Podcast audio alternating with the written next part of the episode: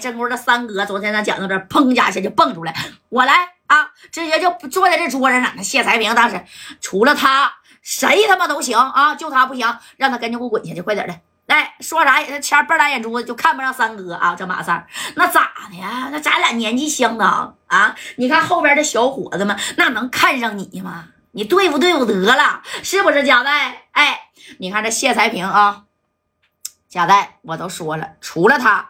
谁都行，你到底想不想就你这兄弟白小航了啊？人家谢才平正宫啊，大几十号人拿着五连的，哗哗站一排，给家代这帮人全给围上了。那家代你说就带这几个兄弟啊，对不对？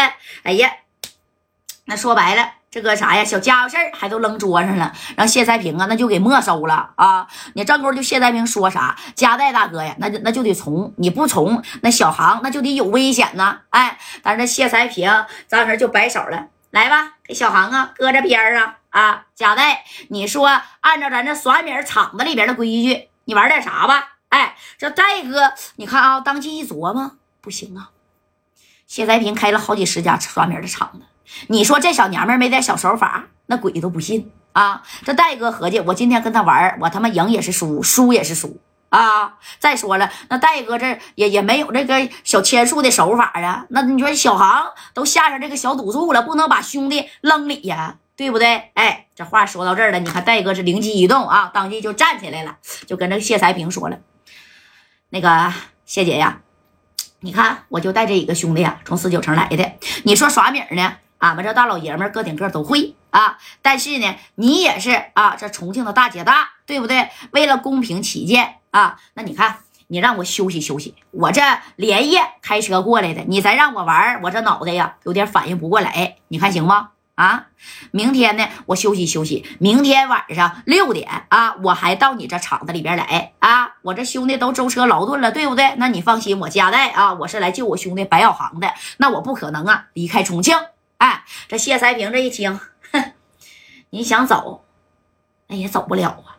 行啊，那我今天呢就给你个夹带的面子。不过夹带呀，你最好老老实实的啊，回这个酒店赶紧睡觉，养精蓄锐之后，明天晚上六点啊，到我这厂子里边来，咱俩呀一定胜负。你赢了，白小航，哎，我给你啊。要我是说你输了，连同。别说你呀，就你旁边那小子啊，哎，就看上这左帅了。那左帅相当于《盗墓笔记》里边的小哥似的啊，人狠话不多，那家也是说白了，真是帅小伙一个。这戴哥，你说这么做呢，后边的兄弟也不知道啊。这李正官就说了：“怎么的，戴哥？那今天就跟他玩呗，啊，赶紧把小航给救出来呀！”哎，这小航在那头说：“戴哥呀。”戴哥，你是觉得我在这待着时间太短了，是不是啊？我现在可是守身如玉呀！你要是跟我搁到明天，那那那那那，哎，这戴哥没事儿，谢姐呀，我这兄弟你能不能先不动啊？啊，要是明天我家代输了啊，我把这个也送给你，这个也送给你，哎，指着指左帅跟李正光，这俩都给你啊！这谢才明这一看，好使啊，就冲着这俩弟弟。哎，这面子呀，我给你夹带。明天晚上六点到我这厂子里边，不见不散啊！你要是输了，你这俩兄弟都得归我啊！半个月之后，你放心，我放他安安稳稳的出这重庆。哎，这夹带呢，当时也站起来了，行。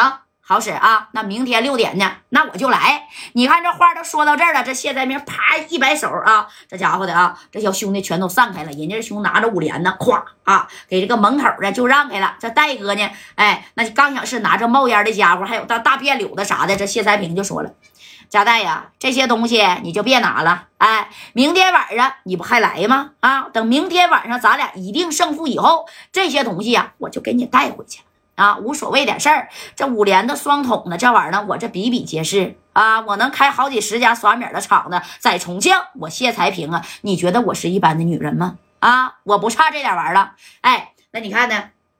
这话啊，这说到这儿了，那戴哥也不能去拿了，你敢拿吗？你拿那边拿五连，那突突突的，再给你突突了啊！这小娘们那可真不好惹呀！哎，这谢才平那临走时候跟戴哥还拜拜呢，明天六点你可别忘了来呀！啊，这家代无奈只能带着自己的兄弟，那就回这酒店了啊！你看这马三不乐意了，家代呀，啊，你那后备箱里是不还有小渣渣呢？明天呢，我我我揣一个啊！先别说那没用的了，这小娘们儿是明目张胆的啊，想把我的这身边这几个人啊都抢走啊！不行，咱商量商量吧。你看这戴哥呢，给李正光、还有左帅、还有高泽健呢，除了马三儿，那家的都叫来了啊。那家戴哥就说了：“你看你们几个有啥想法没？”啊，那家这左帅就往后怼，倒了一步，没有，没有，没有，没有啊！这正光也也是。戴哥，你啥意思呀？你不会是想让俺们哥几个使用一下美男计去救这白小航吧？